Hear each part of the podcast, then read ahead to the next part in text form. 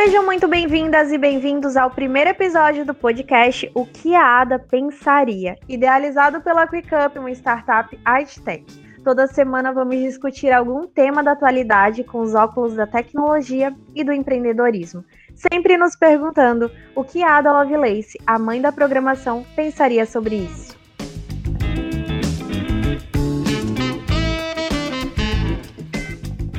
Primeiro episódio, vocês contam comigo, Isa, sou head de marketing da QuickUp e esse ano eu juro que eu só comprei uma vez online.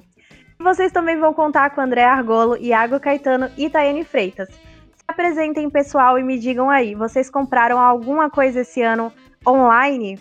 Oi, gente, tudo bem? Eu sou o André, sou CEO na QuickUp. Sou apaixonado por tecnologia, IA, DevOps, negócios também. É, e nessa pandemia eu te, te, digo que eu comprei bastante coisa, viu, Isa? Meu hábito de consumo mudou bastante. Eu aderi muito a, ao sistema de delivery e terminei ajudando algumas empresas aí nesse meio de pandemia. Oi, gente, eu sou Iago Caetano, sou o CCO da QuickUp. Eu sou apaixonado por tecnologia e por negócios. Isa, meu consumo, ele só aumentou, ele não mudou muito, porque eu sou há bastante tempo eu faço muitas compras pela, pela internet, muitas compras em e-commerce, importação. Então ele aumentou dentro de, nos últimos meses, dois, três meses. Aí assim como o André aumentou o consumo de vinho e de cervejas, por exemplo, né, de bebidas alcoólicas. Também aproveitei para comprar uma cafeteira e alguns jogos de tabuleiro. Olha só, renovou a casa toda. não, aí, aí, aí esse ponto também não. já me entregou, já me entregou meu hábito de consumo. Fala galera, eu sou a Thay e sinceramente eu sou facilmente influenciável, então não foi pouco que eu gastei não, viu? Sem mais delongas, vamos ao tema dessa estreia. Consumo na pandemia, o que foi que mudou?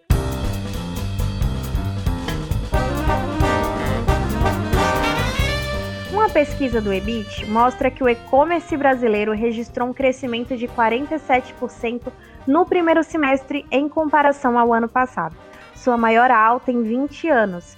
O mais impressionante é que cerca de 31% são novos consumidores.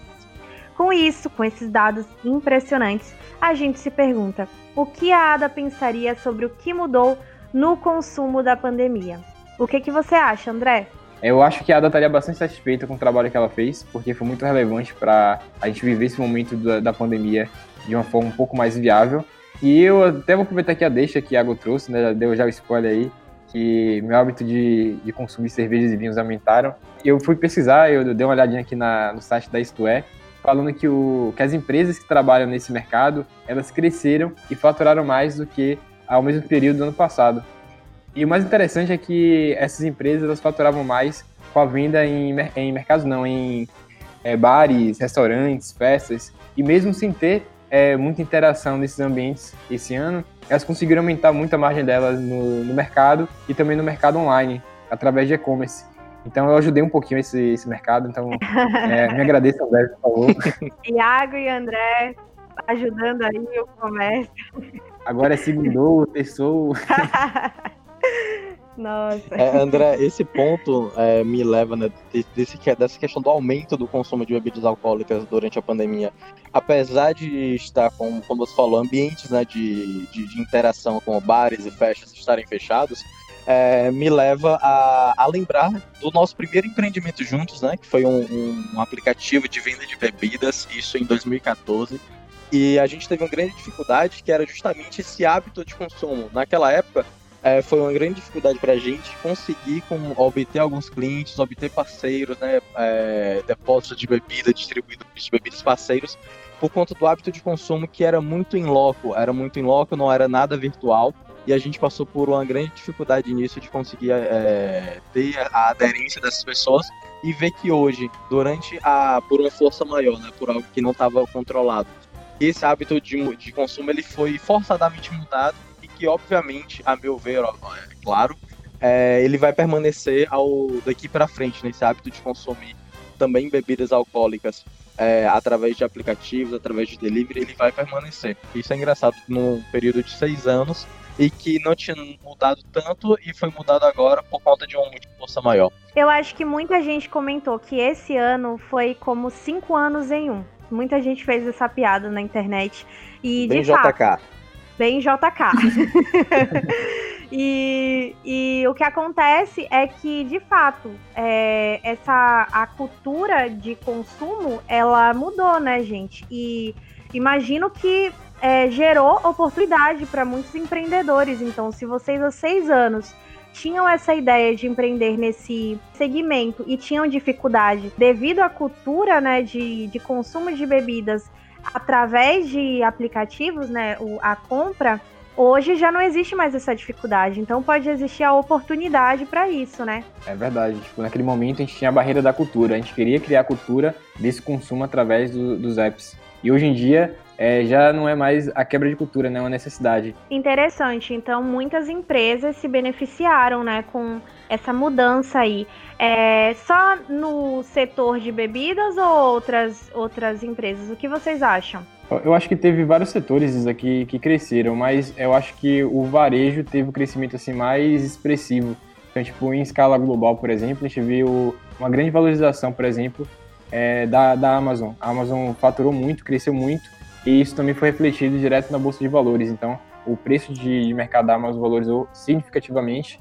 E aqui no Brasil, né, é, comparando assim o nosso case brasileiro de, de varejo, acho que seria a Magalu, que também teve um crescimento muito alto também. É, se eu não me engano, chegou a dobrar o preço nessa época de, de, pandemia. E algumas outras empresas terminaram não se dando tão bem. Então a gente teve algumas empresas que terminaram caindo muito. A gente viu aí esse mercado, empresas de, de viagens, por exemplo, CVC, Gol, Smile. Todas as empresas terminaram desvalorizando muito porque sofreram muito, né? A gente viu os aeroportos fechando. O turismo acho que foi muito afetado, realmente. Exatamente. E, e é, falando também sobre varejo ainda, enquanto algumas empresas de varejo estavam crescendo muito, cresceram muito nessa época de, de pandemia, tanto comercialmente quanto em valorização, a gente viu, por exemplo, aqui no Brasil, o IPO da, da Van sendo cancelado, porque na avaliação que fizeram da, da Van, a Van valia menos do que o dono achava. Isso porque o braço de tecnologia, né, o braço digital da Van é muito fraco. E aí eles terminaram cancelando esse IPO para que a Van passasse por um processo de transformação digital para se adaptar a esse novo mercado, porque hoje é, tanto o público, o consumidor, quanto também os investidores estão de olho nisso, né? Querem investir em empresas que possam realmente crescer e eles sabem que para poder crescer tem que ter é, um investimento nessa área digital.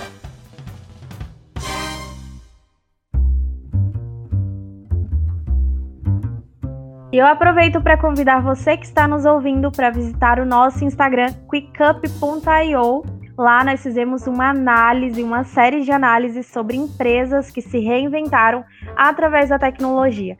Nós fizemos uma análise da Magazine Luiza, como André citou, é uma grande referência nacional de transformação digital, de atuação digital, uma líder de mercado, né, gente? E também fizemos análise do Walmart, que trabalha com inteligência artificial, incubadora. Tá incrível, visitem lá. E falando disso, gente, vocês falaram sobre esses grandes cases, né, de atuação digital, mas e os pequenos negócios nessa pandemia? Será que eles se beneficiaram também ou eles tiveram mais dificuldade? O que, que você acha, Thay?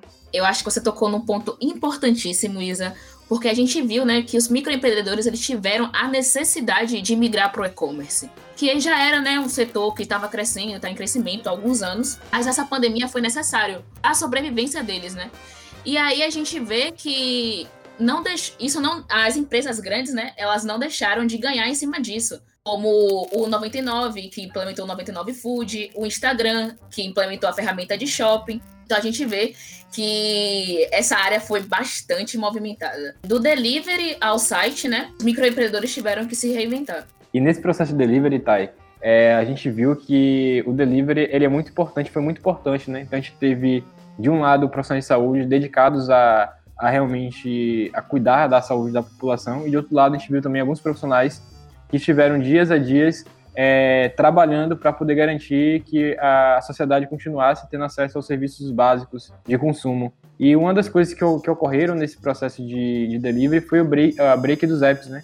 Que foi a paralisação que houve algumas vezes dentro desse ano, é, pedindo a melhoria, né, o reconhecimento desse profissional, que até então é, não era muito reconhecido, e nesse processo de pandemia, em vez de ter uma valorização maior, o que ocorreu na verdade foi o processo inverso, foi uma desvalorização.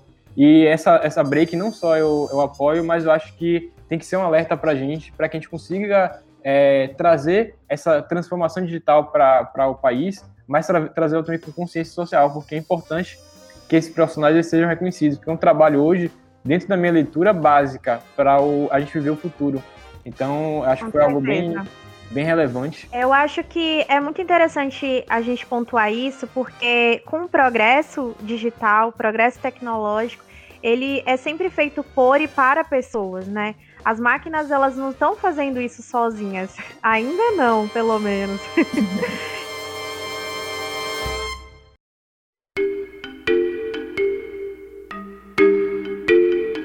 de início, logo da pandemia, a gente teve uh, uma, uma força do entretenimento através das lives, né? Então a gente teve meio que a pandemia das lives. Então todo lugar que a gente, ia, a gente olhava, estava tendo live. Acho que todo mundo meio que cansou de live. Mas foi um momento bem interessante para a gente é, encontrar um novo modelo de negócio. Até então, ninguém tinha pensado é, na possibilidade de transmitir show, shows é, online e a gente viu que teve uma adesão muito, muito boa, muito interessante.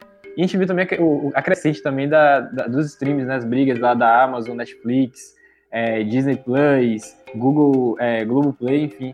É, Eu já não sei mais onde cabe tanta assinatura, viu, André? Falida. Hoje a fatura, é, antes se a fatura era só Uber, Uber, Uber, hoje é só streaming, streaming, streaming, né, gente? Verdade, bem colocado, viu? Inclusive, eu tentei, eu fiz os 30 dias do Telecine, eu esqueci, já foi cobrado esse, esse também, olha só. Verdade, acho que a empresa que mais perdeu dinheiro comigo nessa pandemia foi o Uber. O Uber realmente perdeu uma, um bom dinheiro. Agora, empresas de streaming aí de de rap e iFood, então ganharam muito dinheiro comigo. Eu não sei vocês, mas eu compensei no Uber Eats, tá? Ah, tá.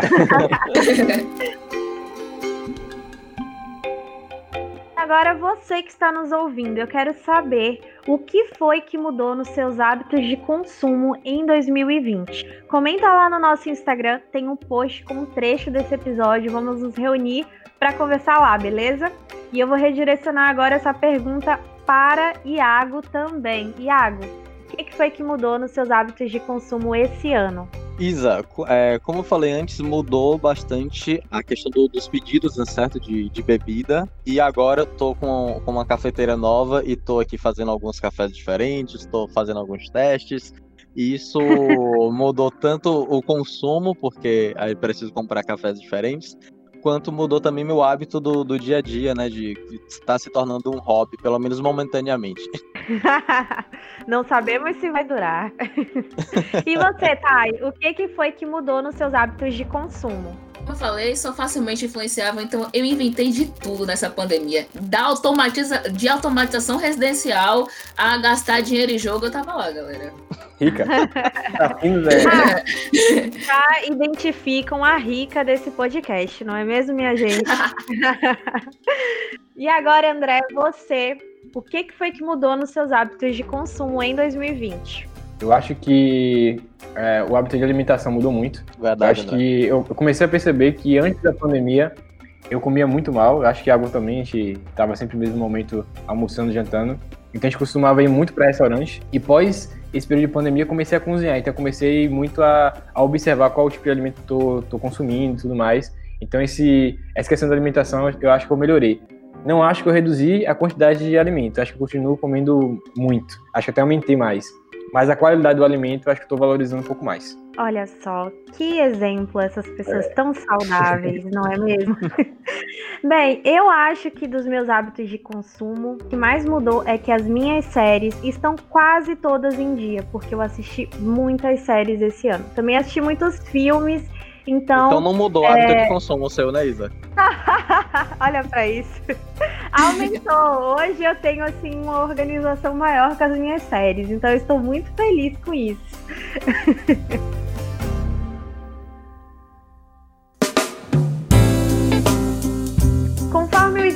Novos Hábitos Digitais em Tempos de Covid-19, que entrevistou mil pessoas em todo o país, a crise do coronavírus fez com que a transformação digital do varejo se tornasse prioridade para manter os negócios em operação. Trouxe o trechinho desse estudo porque eu quero convidar você que está nos ouvindo a baixar o nosso mais novo e-book, Checklist da Transformação Digital. Nós desenvolvemos nele a importância de adaptar o seu negócio para o mercado do futuro. Então, se você é empreendedor ou se você quer se tornar um empreendedor em 2021, olha só, uma ótima oportunidade de tirar uma ideia da gaveta, já adaptando ela para esse mercado que nós estamos vivendo e que tem tudo a ver com o que nós conversamos hoje aqui no nosso podcast.